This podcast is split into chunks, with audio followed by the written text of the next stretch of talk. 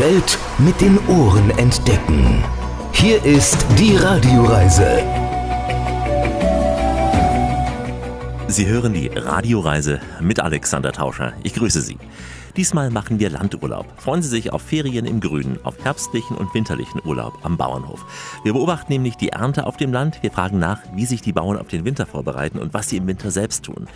Was können Urlauber auf dem Bauernhof in dieser Zeit erleben? Auch das erfahren Sie hier bei uns. Und ähm, was können Urlauber an Erfahrungen mit nach Hause bringen? Stichwort zum Beispiel auch Heilmittel gegen Erkältungen. Dazu reisen wir auf einige Bauernhöfe in Tirol und Osttirol, beginnen nahe der deutschen Grenze, enden dann fast schon an der italienischen Grenze. Urlaub am Bauernhof mit vielen Gastgebern, die sich auf Sie freuen, meine Damen und Herren. Unter anderem diese nette Tirolerin. Grüß euch, du bist die Manuela von Erbhof Hinting. Schön, dass ihr dabei seid bei der Radioreise von Alex. Der Alex, der atmet tief durch heute. Urlaub am Bauernhof, Landurlaub heute hier bei uns. Viel Spaß und bis gleich. Die Radioreise mit Alexander Tauscher. Das ist die Radioreise, die Sie zu neuen Horizonten bringt und damit Reiselust wecken soll. Im Studio Alexander Tauscher. Herzlich willkommen hier bei uns in dieser Show. Heute geht's raus aus der Stadt, rein in die ländliche Idylle. Urlaub mit Abstand, Urlaub in der Natur, Ferien am Bauernhof. Der Herbst und Winter zwischen Stall und Weide. Wir machen heute Landurlaub in Tirol. Willkommen dazu, viel Spaß. Und wir greifen damit einen Trend auf, der seit Jahren zu erkennen ist, wenn nicht sogar seit Jahrzehnten. Immer mehr Menschen wollen nah bei den Gastgebern leben im Urlaub, wollen authentischen Urlaub, eben Urlaub am Bauernhof. In dieser Sendung, da wollen wir auch ein wenig das Leben der Landwirte beleuchten. Wir sprechen über den Alltag der Bauern, über Tradition und auch den Jahreslauf der Bauern am Bauernhof. Und äh, unsere Reise beginnt jetzt mal am Erbhof in Hopfgarten, ganz in der Nähe von Würgel. In Tirol ist dies gelegen. Und hier treffen wir Manuela und Josef Schroll. Die führen hier das Erbe vieler Generationen fort, wie uns Josef Schroll jetzt erzählen wird. Ja, die Bezeichnung Erbhof kommt vom Erben. Ein Erbhof ist seit mindestens 200 Jahren im Familienbesitz. Das heißt, der muss immer von Eltern auf Kinder weitervererbt worden sein, wobei ähm, da auch eine Besonderheit gibt. Äh, Im Erbhöferecht waren vor Jahrhunderten die Töchter auch schon gleichberechtigt wie die Söhne. Das gab es sonst nirgends in dieser Zeit, aber im Erbhöferecht war das damals schon gleichberechtigt. In unserem Fall beim Erbhof Hinting sind das jetzt mittlerweile über 270 Jahre. Der Hof ist ja schon länger urkundlich erwähnt und äh, mittlerweile sind wir die neunte Generation am Hof. So wie es ausschaut, geht es auch noch eine Zeit lang weiter in die nächste Generation. Das heißt, es erfordert geordnete familiäre Verhältnisse, dass immer wieder Nachwuchs erzeugt wird, der das weiterträgt. Ja, das war eigentlich auch ein Glück, dass es immer wieder Nachkommen gegeben hat, was ja nicht selbstverständlich ist. Und vor allem in früheren Jahren Jahrzehnten, Jahrhunderten war das ja natürlich ein Privileg, wenn man so einen Hof übernehmen durfte. Mittlerweile in der heutigen Zeit hat sich das ein bisschen geändert. Da sind viele Bauern froh, wenn überhaupt jemand bereit ist, den Hof weiterzuführen, weil einfach die Zeiten immer schwieriger werden. Wie sieht es bei euch aus?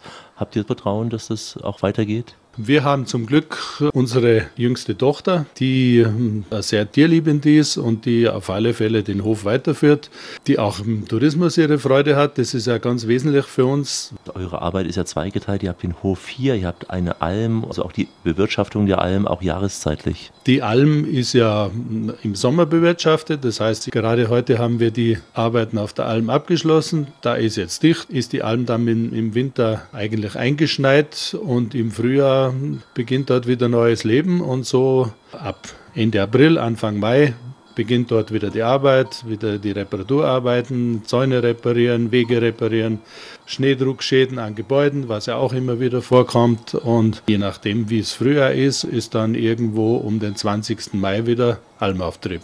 Dann gehen unsere ganzen Kühe mit den Kälbern wieder auf die Alm. Dort ist dann ein angestellt, der hat dann die Tiere gut vier Monate bis Anfang Oktober dort zu betreuen. Und äh, dann hofft man, dass eben Anfang Oktober wieder alle gut nach Hause kommen. Du selbst koordinierst das zwischen Alm und Bauernhof oder was ist deine konkrete Aufgabe, Josef? Ich allein äh, ähm, bin im Prinzip nur ein kleiner Teil von dem ganzen Puzzle. Nicht? Die ganze Familie muss zusammenarbeiten, weil einer allein ist zu wenig. Ist für dich der Winter eher die etwas ruhigere Jahreszeit von der Arbeit her? der meiste Stress im Sommerhalbjahr? Nicht unbedingt. Na, es, es ist eine andere Arbeit. Im Winter muss man jeden Tag zweimal in den Stall Kühe melken. Das macht meine Frau, die Manuela. Sabrina hilft auch jeden Tag mit. Wir sind da zu dritt. Das sind so einfach fixe Arbeitszeiten, morgens und abends, sieben Tage in der Woche wohlgemerkt. Die Kühe kennen keine Fünf-Tage-Woche. Die stehen auch sonntags nicht später auf? Na, die haben eine innere Uhr und die sollte man einhalten. Die stehen sonntags genauso früh auf wie an jedem Wochentag auch. Im Märzen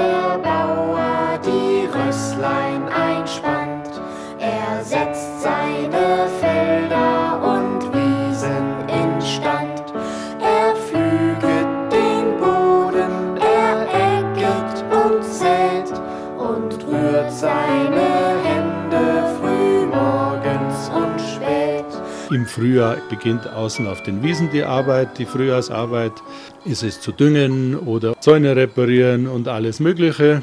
Wenn dann die Tiere auf der Alm sind, dann ist natürlich die tägliche Stallarbeit äh, auf unseren Streichelzoo reduziert. Das heißt, da bleiben die Bonnies zu Hause, die Kaninchen, die Zwergziegen und Zwergschweinchen und natürlich auch die ganzen Katzen. Die bleiben im Sommer über am Hof und dann wird wieder gemolken und so geht der Tag zu Ende. Der Bauer sitzt dann meistens noch ein bisschen im Büro und erledigt noch einiges.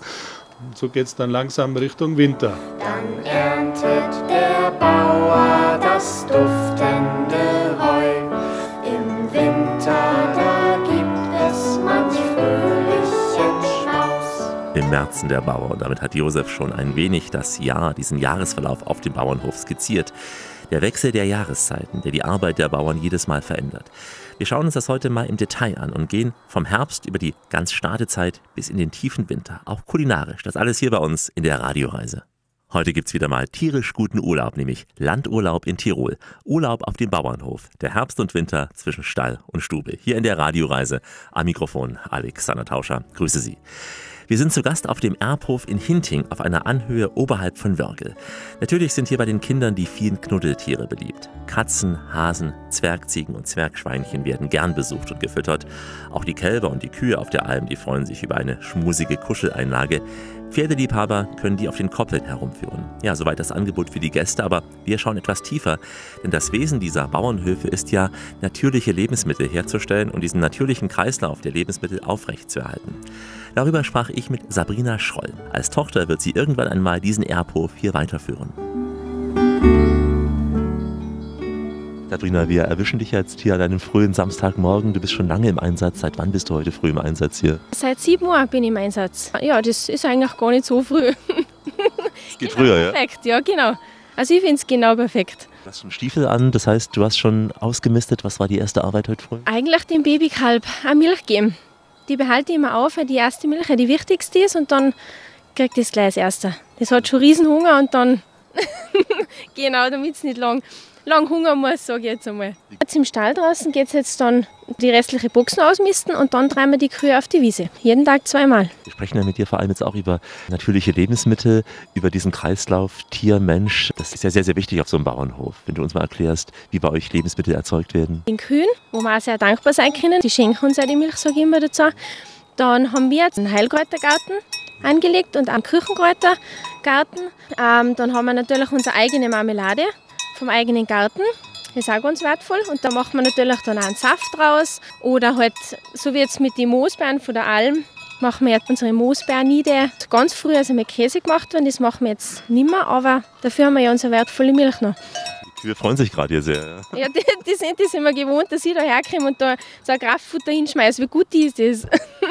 Ihr seid ja Bio, ja? Ja, genau, wir sind Bio. Welche Kriterien müsst ihr erfüllen? Also keine Spritzmittel, also nichts Unnatürliches, alles auf natürlicher Basis. Zum Beispiel wie Arnika, wenn man sie verletzt.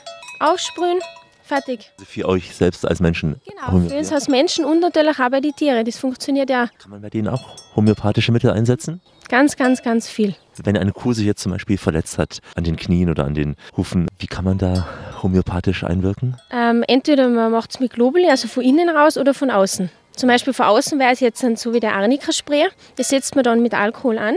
Zum, das ist dann desinfizierend, das ist entzündungshemmend, das hat ganz viele verschiedene Wirkungen. Pflanze, die wirkt dann von außen und geht nach, nach innen. Und dann gibt es so die verschiedenen Jetzt kam gerade die Katze auf das Radioreisemikro zu. Jetzt ist eben eine Katze hochgesprungen. Die, die will unbedingt schmusen.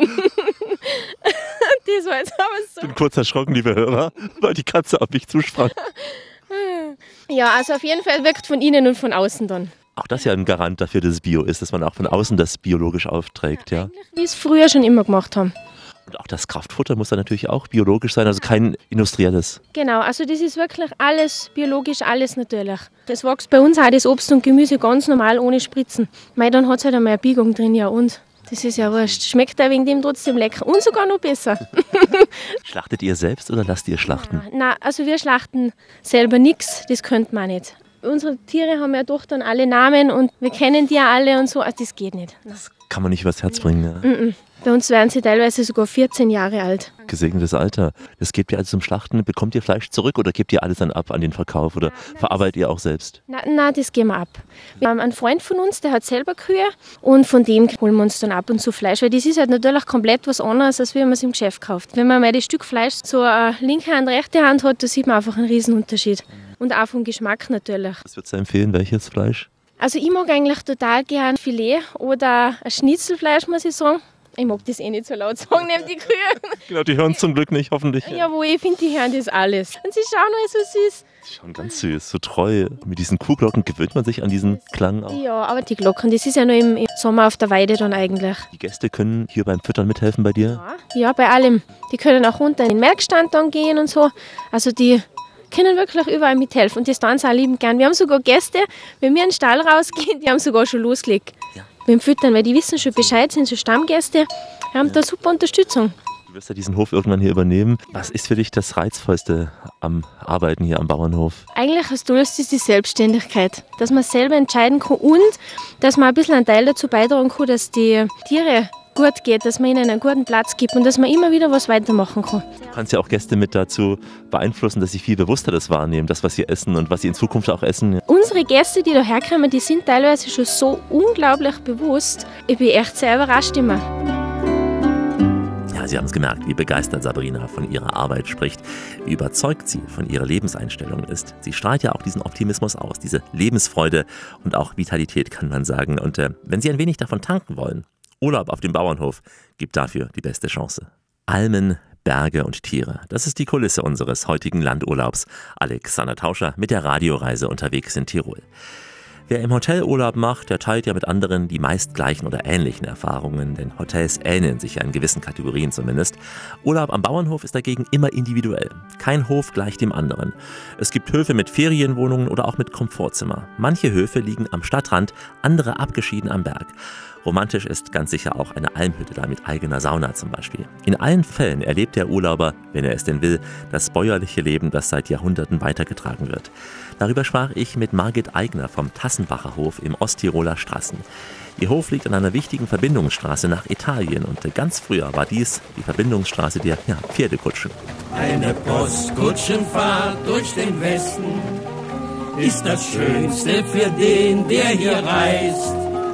Es erwies sich bei 10 D-Mark Testen, dass eine Kutsche nicht so leicht entgleist. Unser Haus ist eben eines der ältesten Gasthöfe von Tirol. Da hat es früher die Fuhrmannsgasthöfe gegeben, die waren immer direkt an der Bundesstraße. Da haben die Kutschen früher mit ihren Pferden Halt gemacht. Und bei den Fuhrmannsgasthöfen war meistens auch immer eine Landwirtschaft dabei. Da hat man eben die Pferde gefüttert, die Pferde haben sich ausgerastet, die Pferde haben sich auch gewechselt teilweise, wenn sie zu weit hergefahren sind. Das ist natürlich ganz an die Anfangszeiten, wie noch keine Autos waren. Die Händler haben da gehalten, übernachten, haben gegessen. Manchmal haben sie ja tagelang gefeiert, bis sie wieder weitergefahren sind. Eine Kutsche voller Mädels und die Taschen voller Geld. Wer hat so viel Glück bestellt und was kostet diese Welt? Und da ist am recht lustig, da war auch eine Kegelbahn dabei früher, da hat man eben das Wochenende gekegelt. Und die Pferde haben sich da ausgerastet und dann sind sie wieder weitergefahren. Viel von Wien, Bozen, von die Täler aus, vom Lesachtal heraus mit den Fuhrwerken ausgefahren, dass sie da gerastet haben, bevor sie wieder reingefahren gefahren sein oder weitere Reisen unternommen haben. Also die Kutschenstationen waren, kann man sagen, Raststätten heute. Ja, Raststätten, ja die heutigen Raststätten waren früher die Fuhrmannsgasthöfe. Bis wann haben die existiert in der Form? Bis es die Auto gegeben hat. Die 70er Jahre war ich noch ein Kind. Und ich gesagt, da war auch eben der, der Durchzugsverkehr. Bevor die Autobahnen gekommen sind, haben die Fuhrmannsgasthöfe eine riesen Bedeutung gehabt, weil es eigentlich die Leute da gehalten haben. Das waren einfach so Fixpunkte. Wir haben ganz viele holländische Gäste und deutsche Gäste gehabt, was eigentlich allem aufs Meer gefahren sind und bei uns nachher geschlafen haben, eine Nacht oder zwei Nächte und weitergefahren sein. Mit der Brennerautobahn hat sich das eigentlich recht aufgehört. Deswegen sind dann so an der Straße die Gasthöfe ganz viele, was es nicht mehr gibt weil einfach nicht mehr die Nachfrage da ist. Gell? Ihr habt aus diesem ehemaligen Kutschenhof einen Gasthof, Bauernhof. Ja? Ja, wir haben einen Gasthof gehabt bis 1992. Den haben wir noch geschlossen, weil wir gemäß hätten alles restaurieren. Gell? Dann hat man halt auch nicht das Geld gehabt. Im Bauernhof, den haben wir wohl noch, den habe ich schon meinen Sohn verpachtet. Ich bin ja schon die Altbäuerin sozusagen. Sieht man gar nicht. Ja, Gott sei Dank. Danke. Ich sage es auch nicht. Ich bin ja gelernte Köchin und auch Seminarbäuerin. Und ich habe gesagt, mein Wunsch war allem schon, das Haus wieder herzurichten, so, weil meine Eltern und mein Vater, die waren ja begeisterte Gastwirte. Irgendwas mit Gästen muss ich machen, weil ich so gerne unter Leid bin. Und dann mit den Kochkurse, das ist einfach so meins. Das, seitdem habe ich lebe wieder richtig auf, weil es einfach schön ist mit Leid aus ganz Europa. Es ist einfach nett. Ich sage einfach reden und man sieht, wie die Unterschiede sind. Ich habe ganz viele italienische Gäste. Heuer habe ich zum Beispiel Gäste gehabt, das ist das erste Mal da gewesen von der Steiermark. Und da ist er ein begeisterter Koch. Er hat allem er mir wieder angebracht, mir zu kosten, ich wieder ihm, zu ihm zu kosten. Das war sowas von nett. Und das sind Erlebnisse, die kriegst du in keinem Hotel. Gell? Das macht den Urlaub am Bauernhof aus. Also man kommt fast wie zur Verwandtschaft, zu Bekannten, guten ja. Bekannten schon. Ja, und jetzt sind wir eigentlich schon als Freunde mit den Gästen. Gesagt, gesagt, man kennt sich gut, weiß, was jeder gern hat. Das ist einfach fein. Und man kann, alle Jahre hat man sich was Neues zu erzählen. Gell? Du hast uns eben hindurchgeführt. Also das sind ja noch die alten historischen Gänge und trotzdem modern. Beschreib uns mal, wie es hier drin aussieht. Unser Haus ist ja vom 16. Jahrhundert der älteste Teil und der jüngere Teil ist vom 17. Jahrhundert. Wir haben im ganzen Parterre herunten alles Gewölbe. Das sind ja einfach höhere Räume, größere Räume. Und im ersten Stock haben wir das Glück gehabt, durch das, dass man lange Jahre nicht renoviert hat, dass wir vom 17. Jahrhundert noch die Originaltüren, die originalen Böden haben. Wir haben noch die Lampen. Die Stoffe sind noch im Haus gewebt worden, was die Vorhänge sind. Es hat kaum mehr ein Haus, die alte Bausubstanz noch wie mir. Und das genießen sie besonders. Und das alte Holz und die großen Räume schaffen einfach eine Geborgenheit und ein Gefühl von Freiheit.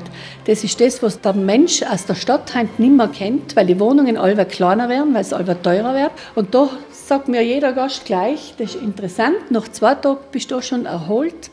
Und schon einfach leid, weil die Kinder Platz haben und man kann sich auch zurückziehen in einer Man kann sogar Dreirad fahren bei euch im Gang ganz ein tolles Kind da gehabt, 26 Monate alt. Und der ist durch das Haus gedüst wie meine Kinder früher. Gell?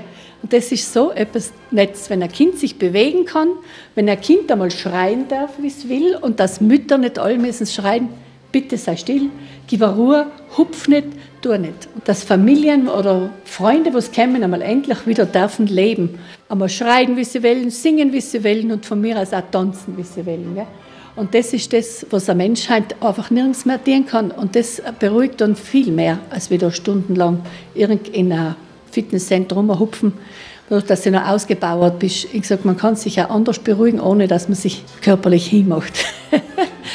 ja.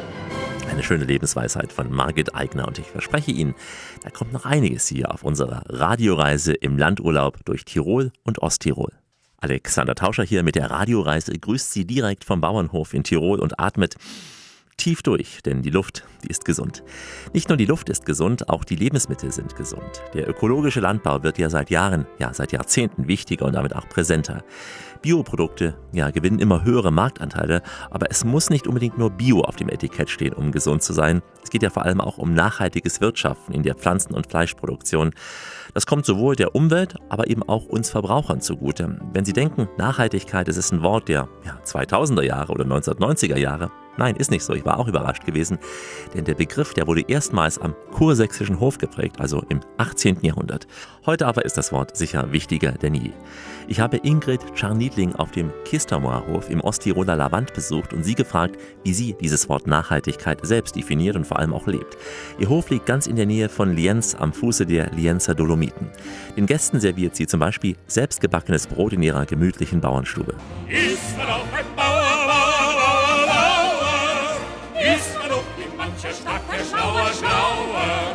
ist man auch ein Bauer, Bauer, Bauer, Bauer, kennt als so mancher Mensch die Menschen doch genauer. In jedem Dorf gibt es einen größten Bauer und das ist meistens der Moorhof oder Meierhöfe. Und als Erzählung sagt man, dass herunten der kleine Hof, der wir sein, ein Christian oder Christoph den übernommen hat. Und so sagt man im umgangssprachlichen Christomerhof. Ihr seid ja kein Bauernhof im Sinne von Tierhaltung. Wir haben eine Mutterkuhhaltung. Also wir haben unten 30 Mutterkühe, einen Stier, der der Vater sämtlicher Kalben wird. der ist noch recht jung. Und wir haben auch Hennen fürs Frühstücksgackelen. Wir haben einen Hofhund, ein paar Katzen. Also passt ganz gut. Wir sind also schon viehhaltend. Ja. Der Unterschied zwischen Bio, was anscheinend immer mehr am Trend ist, und viele nennen sich Bio erfüllender Kriterien, und einer anderen Philosophie, die sagt, äh, man kann nachhaltig Landwirtschaft betreiben, naturnah. Wie siehst du das und äh, wie siehst du diesen Unterschied? Ja, wir stehen dazu, dass wir einfach nachhaltig und naturnahe in unserem Betrieb führen. Wir sagen immer, wir haben nur geliehen gekriegt, unseren Hof. Wir werden ihn weiterleihen unserem Sohn. Und durch das waren wir ja blöd, wenn wir den unseren Grund und Boden ausbeuten würden und einfach nur alles auserholen würden, was geht. Und so wirtschaften wir einfach mit dem Kreislauf der Natur und naturnahe und natürlich mit ein bisschen was an Spritzmittel und an Kunstdünger, aber ganz, ganz wenig. Also normal wird unser Dünger, der mischt und die Gülle, die ist, wenn er am Feld aufgebracht. Und durch das entsteht der Kreislauf einfach auch wieder und wird wieder rückgeben im Boden, was braucht. Der Dünger, der Einsatz Düngers ist für euch der Hauptansatz in dieser Betrachtung? Und der Mist, den die Kühe produzieren, der wird im Frühling aufgebracht und nachher wieder eingeeckt und nachher durch das kann es schön wachsen. Auch dieses nicht zu extensiv den Boden bearbeiten, zu viel ernten, ist es auch ein Ansatz, dass ihr sagt, es muss nicht die Menge sein, sondern eher die Qualität? Das ist gerade bei uns bei der Mutterkuhhaltung ganz klasse, weil die Kühe brauchen nur so viel Milch produzieren, wie die Kalben trinken können. Die Kalben können zubegehen zu den Kühen und trinken so oft sie wollen am Tag. Und die Kuh muss nicht eine Menge an Milch produzieren. Und durch das sie bleibt bei uns, also füttern wir nur Heu und Mais-Silo und müssen nicht den Großsilo einfüttern, der einfach für die Milchproduktion gut ist. Also es geht bei uns ganz normal einfach her und wir, unsere Kühe kriegen nur so die Futtermittel, die wir am Hof produzieren. Das gekauft, zugekauft wird bei uns Futter nur ein bisschen Mineralstoffe für die Kalben, dass die können einfach ein gesundes Wachstum haben und sonst kriegen die Milch so viel sie wollen von den Kühen und Heu eben wie leicht könnt ihr euch da gegen die, sag mal, industrielle äh, Viehhaltung durchsetzen? Ist ja auch eine Preisfrage. Natürlich immer eine Preisfrage, ja. Also es gibt Bio auf der einen Seite oder konventionell und wir werden in die konventionelle Landwirtschaft eingeschmissen praktisch und wir kriegen den gleichen Preis, wenn wir jetzt 2000 Stück im Stall hätten. Im Grund wären wir gleichgesetzt mit dem Preis. Gell?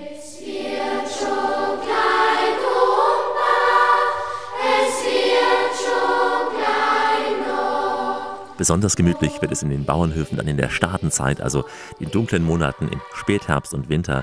Dann sitzen die Gäste in den Stuben drin, aber nicht betrübt. Nein, wir haben uns zeigen lassen, was in den kalten Monaten auf den Bauernhöfen so alles geboten wird. Bei uns wird also gleich die Stadezeit ganz hell erleuchtet, denn wir erleben auch Advent und Weihnachten am Bauernhof. Der Duft aus dem Stall, der vermischt sich gleich mit dem süßen Duft aus der Backstube des Bauernhofes. Also schnuppern Sie mit uns Landluft, süße, saure, wie auch immer, gesunde Landluft in der kalten Jahreszeit. Wie immer an dieser Stelle, auf Weiterhören.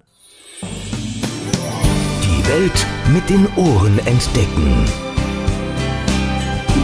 Hier ist die Radioreise mit Alexander Tauscher. Richtet auf eure Lauscher, denn hier spricht der Tauscher, der Alexander, grüßt sie alle miteinander und wünscht auf diese Weise eine schöne Radioreise. Auf Almen statt unter Palmen, das ist heute unser Motto. Urlaub am Bauernhof, Landurlaub in Tirol. Ja, wenn die Bäume sich färben und die ersten Nachtfröste einziehen, dann ist es höchste Zeit, dass die Tiere von den Almen herunter ins Tal gebracht werden. Almabtriebe, die haben in den Alpen ja eine große Tradition und sind oft auch ein großes Spektakel, auch in diesen jeweiligen Gemeinden. Mit den kälteren Tagen aber wird auch die Küche auf den Bauernhöfen etwas deftiger, rustikaler. Ich denke da spontan an ja, Zwiebelkuchen oder auch Kürbissuppe, aber es gibt noch so viel mehr Spezifisches, vor allem in diesen Regionen, auch Tirols und Osttirols. Margit Eigner vom Tassenbacher Hof ist für ihre Kochkunst weit über ihren Hof hinaus bekannt. Sie kocht halt ja, so gut wie zu Großmutters Zeiten. Ich habe sie in ihrer großen Küche besucht. Man nehme Kartoffeln und koche sie mit Salz. Man schält sie, passiert sie und mischt mit Mehl und Schmalz. Zum Ganzen ein Ei noch, weil das dem Teig sehr nützt. Und knetet und knetet und knetet, bis man schwitzt. Zerstückelt und wickelt dann Pflaumen noch hinein. Und wirft dann das Ganze ins heiße Wasser rein. Wenn dann das Wasser wallt, dann hat man sie sehr bald. Zwetschgenknödel, Zwetschgenknödel, machen Nägel. Wir machen jetzt gerade Kniekirche. In Osttirol haben wir so Samstagsalben im Brauch, dass es eine Suppe gibt und danach Krapfen. Das hat man früher so gemacht, heute macht man es nicht mehr in vielen Orten so. Samstag war allem der Krapfentag. Jetzt machen wir in zwei Partien. Einmal die Kniekirche, das ist auch Tiroler Kost. Und das typisch Osttiroler Kost sind auch die Osttiroler Hochzeitskrapfen. Die ingesandten Nigelen heißt, die macht man halt bei den Hochzeiten oder auch, wie gesagt, samstags. Ingesandte Nigelen heißt man das. Das sind ja keine süßen Krapfen, die sind ja schon deftig. Das sind schon süße Krapfen, die machen wir heute mit Preiselbeeren. Man kann sie aber auch essen mit Sauerkraut oder mit Kartoffel, den sie auch manchmal, oder mit Spinat. Hauptsächlich macht man es mit Sauerkraut, wenn man sie bekannt will. Der Unterschied zwischen Tiroler und Osttiroler Küche, der ist ja nicht jedem mehr erkenntlich. Der Unterschied, wo siehst du ihn? Ja, recht viel Unterschied ist da nicht. Das sind allem für die Täler, das ist Tälerweiß. Wir sind da, da im Bustertal. Das Bustertal, da war früher war halt, was ist gewachsen? Eine Kartoffel ist gewachsen, so Ruben sind gewachsen, Äpfel, minimal halt ganz alte Apfelsorten, Preiselbeer und die ganzen Beeren, was im Wald halt wachsen, die Pilze. Etwas anderes hat man in Osttirol und in Bustertal früher ja nicht gekannt, da waren ja einfach nicht viele Lebensmittel so verfügbar.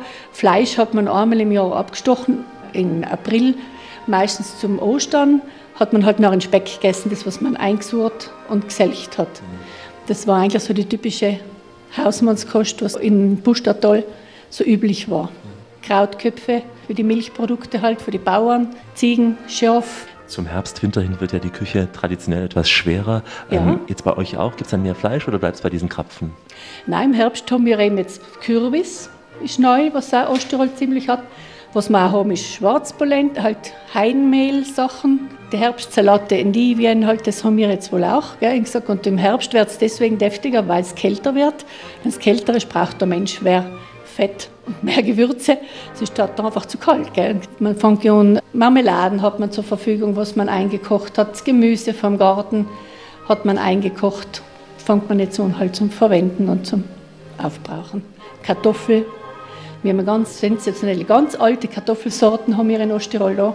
Wie oft stehst du selber in der Küche? Machst du es wirklich jeden Tag, auch für die Gäste oder für die Familie eher? Für die Familie meistens und für die Gäste, wenn sie wollen. Ich habe eben nur eine Ferienwohnung und wenn die Gäste gern kochen oder mal gerne unsere Kulinarik kennenlernen, dann lade ich sie meistens ein auf einen Kochkurs.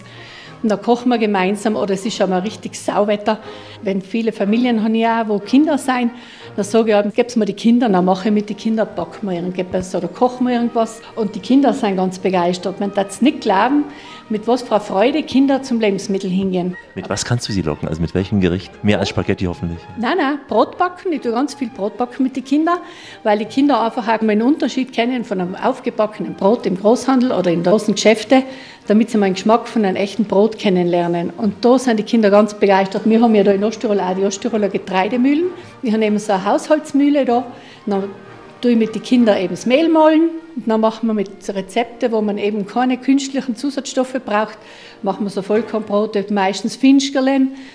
Oder wir machen so Zipfeln oder Ostern, machen wir so Ostergebäcke, gell, dass sie sich selber ein Nest machen oder eine Osterhose und da sind die Kinder ganz begeistert. Und wenn sie vorher für Vollkornprodukte überhaupt nicht zu haben waren, danach machen sie sich daheim mit ihren Freunden die Finchgerlen selber. Urlaub hier am Bauernhof kann auch die Kinder etwas erziehen hin zu Ja. ja, gesunder Ernährung, Vor nachhaltiger. allem, damit sie einen Garten sehen, so wie es wächst, wo sie auch gehen, wo sie einmal sehen, wie er gemolken wird. Und Kinder erziehen noch die Eltern, nicht die Eltern, die Kinder. Gell? Das ist ja das Nette. Ich höre das allem wieder von den Müttern beim Einkaufen, weil ich erzähle ihnen natürlich einen Unterschied von den Zusatzstoffen und warum was wie schmeckt. Und die, wenn die Mutter noch beim Einkaufen ist, hat sie gesagt, haben sie ganz schön Probleme, weil sie das halbe nicht mehr kaufen dürfen. Weil sie Kinderpädagogen sind. Die ja. Kinderpädagogen sind, ja, und Kinderwerk sind ganz begeisterte Bäcker. Du bist ja sicher für die Kinder die geborene Oma, auch für die Familien. Ja, Ja, ich habe mir gefreut mit Ki- Ich habe ja selber fünf Kinder und ein Enkelkind. Das sind jetzt mittlerweile sind sie schon erwachsen und das ist für mich so etwas Netz mit den Kindern. Du hast ja auch eine schöne Begründung, warum man etwas mehr ums Herz wachsen kann. Das, das braucht man für die Seele. Gesagt, gell? Das ist balsam für die Seele und man ist nicht mehr so leicht angreifbar, wenn man ein wenig größer ist oder ein wenig fester ist. Stellt man viel aus. Gell? Dafür bin ich ein wenig lustiger und ein bisschen gemütlicher. Es hat alles seine Vorteile. Gell? Ich wünsch mir eine kleine Dicke und mit der Dicken geb ich an. Man sagt, die leben aus dem Vollen und überall krieg ich Kredit. Margit fügte noch hinzu, dass die etwas kräftigeren einfach mehr von ihrer Schönheit zeigen können. Ist doch ein wunderbares Argument, meinen Sie nicht auch? Ein tolles Argument, um völlig ohne schlechtes Gewissen in den nächsten Tiroler Krapfen zu beißen. Hier ist Rias, Rundreise in Austrias Stellen. Urlaub am Bauernhof in Tirol und Osttirol. Alexander Tauscher schnuppert Landluft in der Radioreise und Sie mittendrin. Wir schnuppern Herbst- und Winterluft auf den Bauernhöfen, Luft, die hungrig macht. Der Herbst, der bringt ja einige deftige Speisen auf den Tisch, also von nahrhaften Suppen oder auch diesen Aufläufen hin bis zu den saftigen Kuchen, die auch bei Margit gibt. Und da ist noch viel mehr dabei, was die Bauern ihren Gästen bieten, zum Beispiel Marmelade, Kompott, Chutney und so weiter und so fort. Gute Naturprodukte eben auf dem Bauernhof sind garantiert. Jetzt könnte man denken, ja, da schlagen sich die Eltern einfach so einen Bauch voll und die Kids, die langweilen sich. Nein, es gibt viel zu spielen, auch zu lesen, auch für die Kids. Urlaub mal zum Beispiel ohne Glotze, dafür im Kreis der Familie. Wie wär's damit? Ja, wir besuchen dazu jetzt das Spiel- und Buchhotel Tschitscher im Osttiroler Nikolsdorf. Das Haus hat nur sieben Zimmer, aber umso mehr Platz zum Spielen. Mit Gastgeber Dieter Meyer-Hassler stehe ich vor seinem ganzen Stolz, kann man sagen, eine uralte Holzkanone. Hören Sie mal. Das Kanonenspiel ist uralt, das ist immer im Haus seit Menschengedenken fast. Also es war bei meinem Urgroßvater schon im Haus und das zeugt davon, dass der Tschitscherhof war ja früher ein Gasthof und Bauernhof und das, also dass früher schon auch in einem Wirtshaus und in einem Bauernhof in Tirol gespielt worden ist. Eine Tischkegelbahn, ein Tischkegelspiel und als Wurfgerät dient eine Kanone, wo man dann die Kugel in eine Öffnung reingibt und dann die Kanone einfach nach unten dreht und dann hofft, so viel wie möglich der neuen Kegel zu treffen. Kanonen, natürlich friedliche Kanonen. Also Das ist eine Kanone ohne Pulver, aber es war natürlich vielleicht wirklich zurückzuführen auf die napoleonischen Kriege. Vielleicht ist es auch ein kleines Augenzwinkern an die Zeit, deshalb die Kanone ist. Aber sie funktioniert gut und wird von den Kindern heiß geliebt. Kinder spielen sie auch und wenn sie dann lange spielen damit oder öfter spielen, die Kinder sehen dann auch den Rauch aus der Kanone rauskommen. In ihrer Fantasie natürlich. Das ist es schön, dass man mit einfachen Mitteln Kinder zum Spielen kriegen kann. Jetzt ohne Smartphone einfach so ein altes Holzspielzeug, was gar nicht viel braucht, außer fünf, sechs, sieben Kugeln, die Kanonen. Wir haben ja bewusst keine Fernsehgeräte in den Zimmern und ist, wenn das die Eltern oft den Kindern nicht erzählt haben, wenn sie dann kommen, kleine Enttäuschung. Man erwartet sich das ja in einem modernen Quartier, dass heute überall der Fernseher, der Flatscreen da ist. Aber die Kinder stellen sich sofort um. Die sind sofort auf meine Spielesammlung oder auch hier diese Kanone, die zieht sie magisch an und da können Kinder eine Stunde lang, die brauchen gar nichts und der Fernseher ist sofort vergessen. Super. Und sicher auch manch ein Erwachsener kommt hierher. Also mit der Kanone spielt sowieso alle und selbstverständlich kommen auch viele Erwachsene, auch nur Paare zu mir. Aber die Kanone, das ist so ein bisschen der Anziehungspunkt. Deswegen ist sie auch im Entree und wir zeigen sie auch gern her und sie ist kein Ausstellungsstück, sie ist bespielbar. Ist ja nicht das einzige Spielobjekt, was ihr habt. Ihr habt draußen ein großes Spielfeld, ein Mensch ärgere dich nicht, also Riesenfiguren. Ja, wir haben uns gedacht, ein Spiele- und Buchhotel äh, muss auch ein Zeichen nach außen und im Garten haben wir dann uns entschieden, ein Riesenspiel zu machen. Man kennt sie von den Stadtplätzen her, die Riesenschach, das Gartenschach. Und wir wollten kein Schach, weil es erstens nicht familienfreundlich ist, zweitens kann man es dann nur zu zweit spielen. Und Schach spielt ja auch nicht jeder, ist ein schwieriges Spiel. Und Mensch ärgere dich nicht, das ist das deutsche Spiel, mittlerweile über 100 Jahre alt, kennt eigentlich jeder. Und das ist einfach schön. Holzfiguren, bitte sind aus Holz gedrechselt, handgemacht, einen halben Meter hoch und fast sechs Kilogramm schwer, hat auch was haptisch was Schönes und kann man im Garten wirklich, das Mensch ärgere dich nicht, riesengroß und im Freien toll spielen. Also eine zum draußen spielen, bei noch gutem Wetter, das hier zum drinnen spielen. Was hast du noch im Angebot an Spielen? Wir haben in Summe fast 500 Spiele in unserer Spielothek. Wir haben eigentlich alles, was man sich an Brettkarten und Würfelspielen vorstellen kann. Äh, Schwerpunkt natürlich auf die mittelschweren Familienspiele und die leichteren Spiele, aber wir haben auch sicher drei Dutzend Kennerspiele da, was wirklich für Spieleprofis, wo man dann auch eine Stunde braucht, um die Anleitung zu lesen. Das Spiel des Jahres kennt auch jeder, was in Deutschland prämiert wird. Und die Sachen haben wir eben da. Die Klassiker, was jeder kennt, ist Monopoly, Risiko. Wie kam es dazu? Hast du privat eine Affinität zum Spielen? Schon sehr. Meine Frau und der Sohn, wir haben sehr viel gespielt. Und wir haben damals, wenn wir den Gasthof umgebaut haben, haben wir uns überlegt, wir wollten eigentlich keine Fernseher. Wir wollten was anderes. Wir wollten die Leute zusammenbringen. Nicht, dass sie im Zimmer oben sitzen und Fernsehen schauen. Das soll man zu Hause tun. Im Urlaub soll man was anderes machen. Und dann habe ich Spiele ist toll. Spiele, Bücher, Lesen. Und man muss auch wissen, Spiele ist ein riesenkomplexes Thema. Es gibt 800 Spiele, die alle Jahre neu auf den Markt kommen. Natürlich sehr viel dabei, was nicht mehrheitstauglich ist. Aber trotzdem von den kommerziellen Verlagen kommen auch über 100 Spiele jährlich neu auf den Markt. Die haben wir natürlich nicht alle hier, ist zu viel, aber bis zu 20, 30 Spiele kommen jährlich dazu, dass wir immer das Neueste da haben. Ich spiele, ich spiele bei Tag und bei Nacht, ich spiele das große Fach. Übrigens, alle sieben Zimmer haben Spielenamen, Blackgammon zum Beispiel. Also hier ist keiner eine Nummer, wie Dieter betont. Und er sagt auch, dass sein Ziel es ist, den Menschen wieder ihr wertvollstes Gut zurückzugeben, nämlich die Zeit. Sie sind in der besten Reise, die Ihr Radio bieten kann. Die Radioreise. Alexander Tauscher hier sagt Glückwunsch zu dieser Entscheidung. Wenn Ihre Kinder sich schon immer gefragt haben, was die Tiere am Bauernhof im Winter wohl so machen, oder wenn Sie wissen wollen, mit was die Bauersleute im Winter selbst beschäftigt sind, wenn Sie den Bäuerinnen beim Backen des Brotes zuschauen wollen, dann ist Urlaub am Bauernhof sicher die passende Antwort.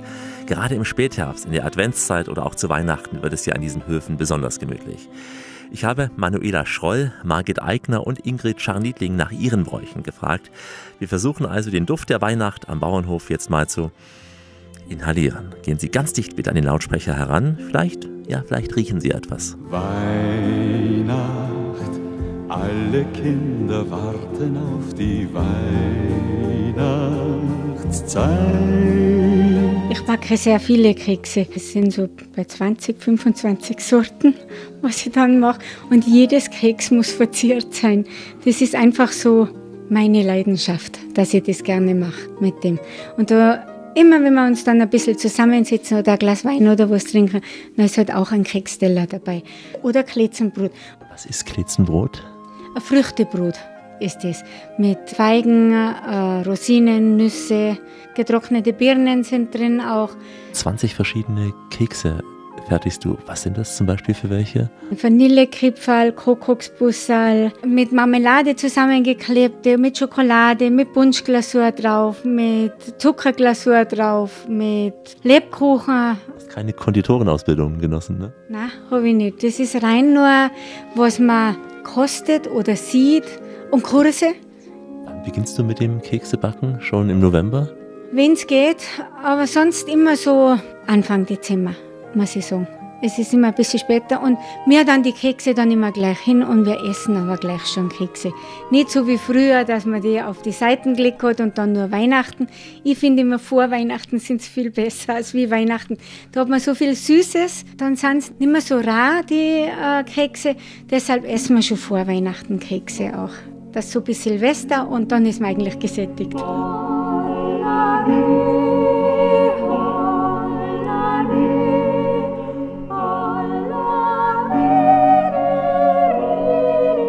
Wenn die Tage kürzer werden im Herbst Richtung Weihnachten, der Startenzeit, Ingrid Scharniedling hier vom Krosnerhof, was ist bei dir Brauch? Also wie begegnest du der zunehmenden Dunkelheit in der Region? Wir fangen schon im Herbst an, wenn die Tage eben ein bisschen dunkler werden und ein bisschen länger werden, fangen an, die Platteln zu fallen und auch die Nussen von unserer Palme, also die Walnussen. Und wir sammeln die auf, sind da recht eifrig und haben mehrere Bäume und haben durch das auch ganz eine gute Ernte. Und wir sammeln die auf, machen sie sauber, trocknen sie im Heizraum und wenn die schön trocken sind, dann kommen meistens die noch längeren Abende daher, wo wir dann einfach zusammensitzen, die Nussen aufknacken und praktisch die Schäler, Schäler verheizen und die Nüsse selber noch einmal rösten weil wir nachher einfach jede Menge brauchen für die Weihnachtskekseln. Und das geht immer so übergangslos, bis wir unsere ganzen Nüsse aufgemacht haben. Dann kommt schon die Adventzeit und dann wird natürlich gute Kekseln gebacken mit einem Butter und ein paar gute Nüssen. Dann hat man schon ein herrliches Keksel. Liebes Christkindl, bitt, bring mir auch etwas mit. Ich vergess dir das nie und vergelt's gut, sag ich. Wir sprechen hier in der Radioreise über Weihnachtsbräuche am Bauernhof in Osttirol. Bei dir, Margit Eigner, was ist bei dir da typisch? Also in Osttirol bei uns ist der Osttiroler Plattelstock wohl das bekannteste für Weihnachten. Das hat man in Alben gemacht. Das ist eine Lage mit Germtag, das ist wie ein Krapfen, aber halt groß. Dann kommt eine Schicht mit Mohn und Butter. Und dann kommt die nächste Schicht, so eine Mohnfülle mit Klätzen drinnen, mit Birnen drinnen. Dann kommt flüssige Butter drüber. Und je nach Reichtum hat man früher da Stöcke gemacht. Mehr Stockwerke hat, hat mehr Geld gehabt. Heute macht man meistens einen, so einen Krapfen, so einen großen, tut eben die Mohnfülle drauf und tut es mit brauner Butter übergießen. Ist sehr deftig, ist aber was Wunderbares zum Essen. Ja, mit Mohn eben, weil Mohn wächst ja auch. Bei uns ist früher da viel gewachsen, weil wir ziemlich viele Mohngerichte auch in Osttirol haben. Tiroler Plattelstock, den kenne ich leider in Osttirol. Und das ist wirklich etwas ganz Gutes zum Kaffee. Und den gibt es meistens am Heiligen Abend zum Mittag. Zuerst eine Suppe eben und danach einen Plattelstock und auf Nacht gibt es nachher das normale Würstel mit Sauerkraut. Ist, weil sie meistens im Heiligen Abend die frischen Würste gehabt haben. Und dann hat man eben Würstel mit Sauerkraut und Kartoffelwasser. Ist so das gängige Heilige Abendessen bei uns da in unserer Gegend. Wenn Sie beim Urlaub am Bauernhof spüren sollten, dass Ihnen weitere Kilo ans Herz gewachsen sind, dann hilft nur eines. Am nächsten Tag mit im Stall anpacken. Vom Mund zum Ohr. Auf dem Strahle der elektrischen Kraft und bei uns auch im Strahl der Lichter. Urlaub am Bauernhof in der Weihnachtszeit. Alexander Tauscher nimmt Sie gedanklich mit auf ein paar Höfe in Tirol und Osttirol. Grüße Sie. Advents- und Weihnachtszeit am Bauernhof heißt ja auch hausgemachte Kekse der Gastgeber probieren oder auch deren Rituale miterleben, wie zum Beispiel das Räuchern. Ja, das können die Gäste von Manuela Schroll auf dem Erbhof in Hinting miterleben. Räuchern ist nämlich ein besonderes Ritual, um Glück und Segen für Mensch und Tier zu erhalten.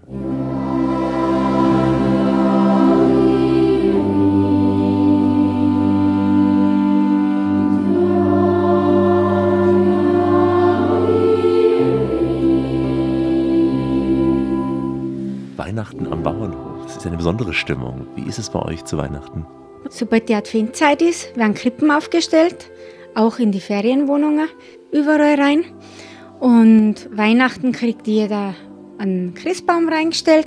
Die Krippen haben bei euch eine Tradition. Wo stellt ihr die auf? Woher bekommt ihr die? Wer hat die hergestellt? Viele mache ich selber, Krippen, weil es mein Hobby einfach ist.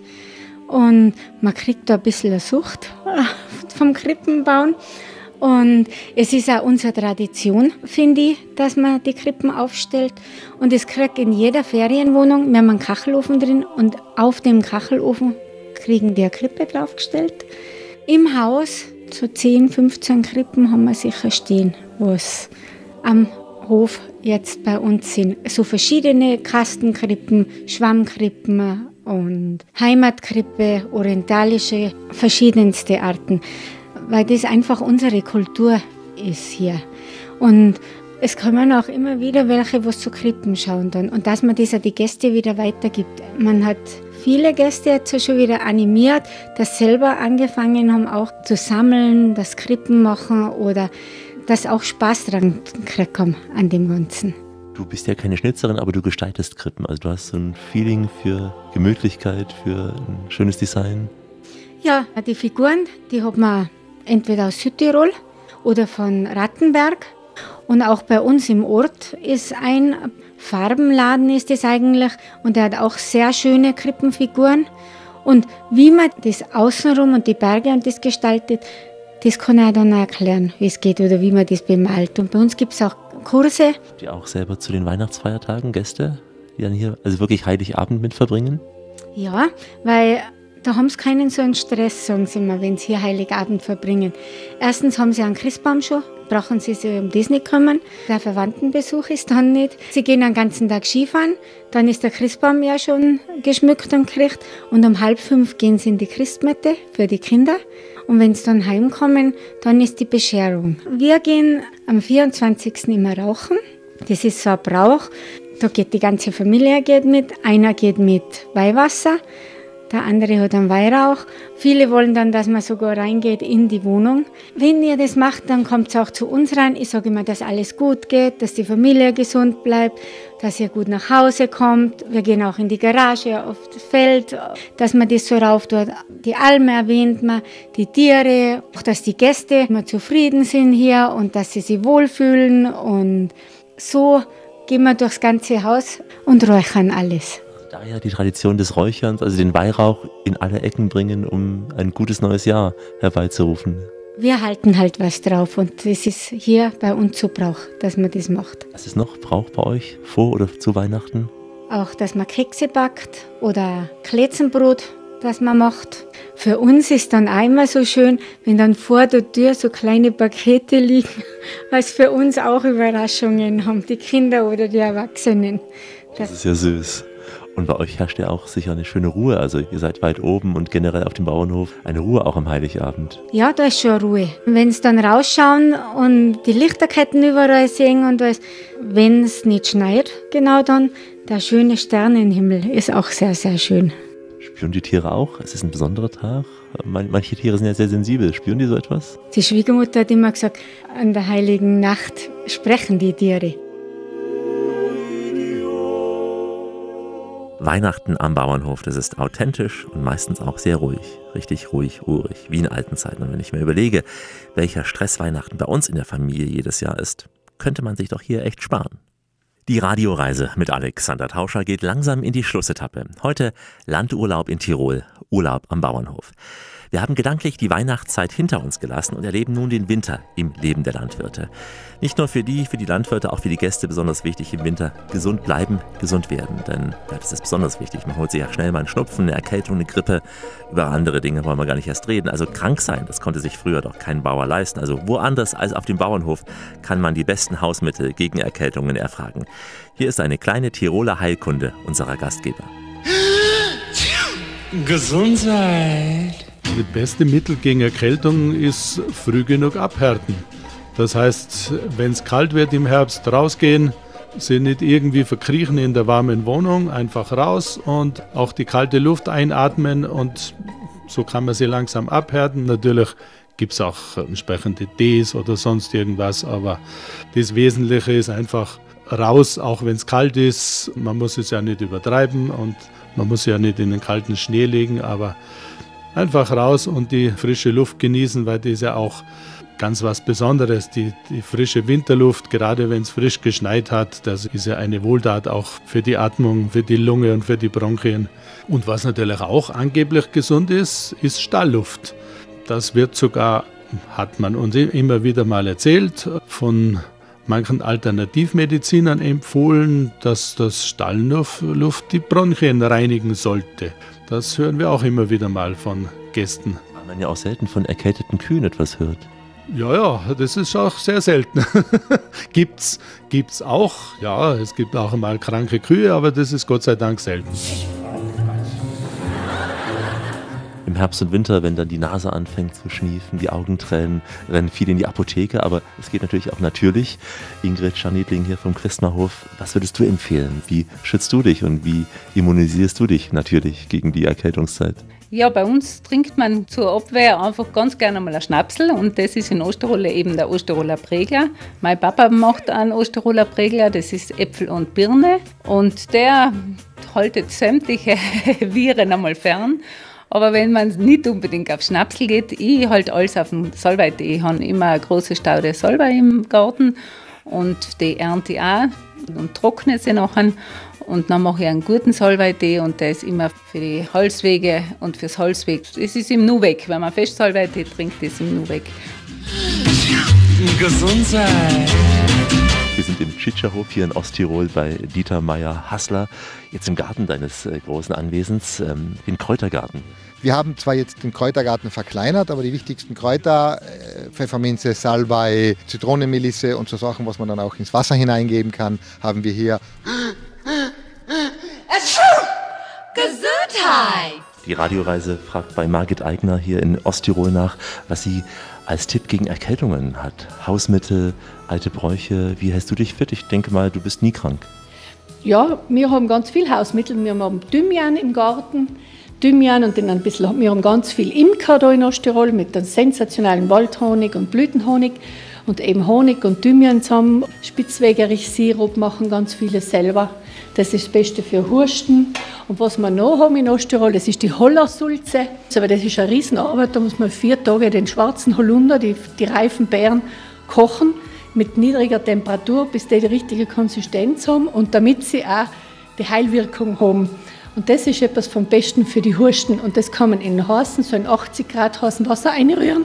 Dann hat man statt einem Tee ganz einen sensationellen heißen Hollersaft. Kinder mögen das gern, was vom Geschmack her gut ist und für die Erwachsenen gleich. Das ist auch wirklich gut auf ein Brot drauf zum Streichen als Marmelade und hat da auch die gleiche Wirkung. Manche sagen ja auch, ein Schnaps hilft vorbeugend gegen Erkältung. Habt ihr auch einen guten einen Zirbenschnaps? Ja, wir haben ganz tolle Schnäpse. Wir haben auch ganz tolle Schnapsbrenner in Osttirol. Gell? Eben, wo sie auch wirklich die Spitzengastronomie sogar versorgen, weil sie einfach sensationelle Produkte haben. Eben vom Zirbenschnaps bis zum Zwetschgenschnaps. Auf Nacht der Schnapsel vor und schlafen gehen ist das Beste gegen Krankheiten. Früher die Bäuerinnen haben allem auf Nachtkastel und Schnaps stehen gehabt und vorne einschlafen haben sie ein bisschen im Mund, das habe ich nur mal gegurgelt und dann haben sie ihn geschluckt.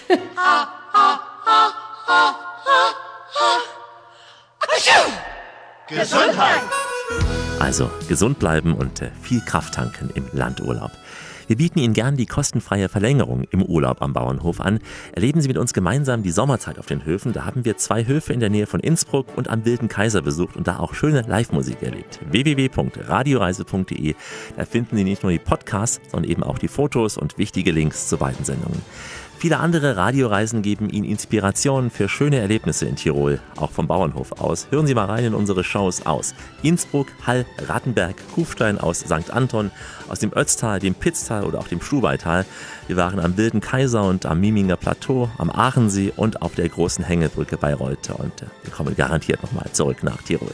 www.radioreise.de und überall da, wo es gute Podcasts gibt. Noch mehr Infos zum Landurlaub finden Sie auf www.urlaubambauernhof.at www.urlaubambauernhof.at und der AT hier am Mikrofon, der verabschiedet sich von den Gastgebern dieser Reise. Goodbye, au revoir, adios, ciao, das Vidania, auf Wiederloge, ayo womba, salam alaikum und shalom und in erster Linie Servus. Ich bin die Schule Sabrina. Danke fürs Zuhören. Liebe Grüße an die ganzen Hörer und ich darf euch gerne auf den Weg geben. Lebt's bewusster. Ich bin die Ingrid von Christemarhof und ich sage vielen Dank. Danke fürs Kommen und vielleicht wieder mal am Christemarhof. Hier ist der Josef Schroll vom Erbhof Hinding. Schöne Grüße auf Tirolerisch. Viertenk. Servus miteinander, ich bin die eigene Margit, das ist ein Tassenbacher Hof in Osttirol. Ich kann Ihnen gleich sagen, kämpft nach Osttirol, weil die besten Partys finden bei uns immer in der Küche statt. Hallo, ich bin Dieter Meier-Hassler. Schöne Grüße vom Spielehotel und ich hoffe, dass wir uns irgendwann einmal sehen hier auf ein schönes Kartenspiel, ein schönes Würfelspiel, dass ihr die Natur und die Leidenschaft Osttirols mit mir teilen könnt. Da ist die Manuela Schroll. Ich wünsche euch, dass ihr gesund bleibt und ich freue mich, wenn wir uns nächstes Jahr wieder gesund sehen. Bleiben Sie schön reisefreudig, meine Damen und Herren, denn es gibt noch mindestens 1000 Orte in dieser Welt zu entdecken. In diesem Sinn, wie immer, bis bald.